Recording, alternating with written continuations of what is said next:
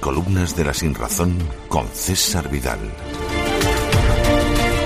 Entre las frases que se me han quedado de la infancia y que de vez en cuando me vienen a las mientes envueltas en un suave aroma de nostalgia, destaca una que pronunciaba mi abuela materna y que era no te signifiques. Por tan peculiar expresión, mi abuela quería dar a entender, por cierto, bastante inquieta ella, todo hay que decirlo, que lo mejor era no aparecer por ningún lado, no destacar, no emerger sobre todo como alguien rebelde o contestatario.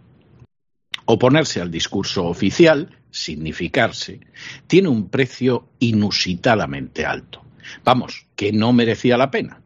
Mi abuela no hablaba a humo de pajas. Había vivido la caída de la monarquía española en abril de 1931. El estallido de la guerra civil en julio de 1936 el conflicto bélico en posición de enfermera en un hospital de campaña y como telefonista, y para postre una posguerra que siempre consideró peor que la propia guerra, entre otras razones porque en el curso de la misma su hermano fue a parar a prisión por razones políticas. Levantar la voz y sobre todo que te identificaran por ello era lo peor que podía suceder.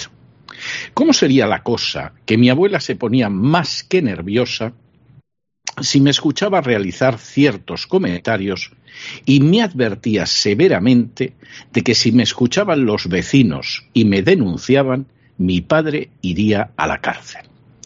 Que mi padre acabara en prisión, por lo que yo pudiera decir, en una habitación de casa, fue algo que yo nunca. ¿Te está gustando este episodio? Hazte fan desde el botón Apoyar del podcast de Nivos.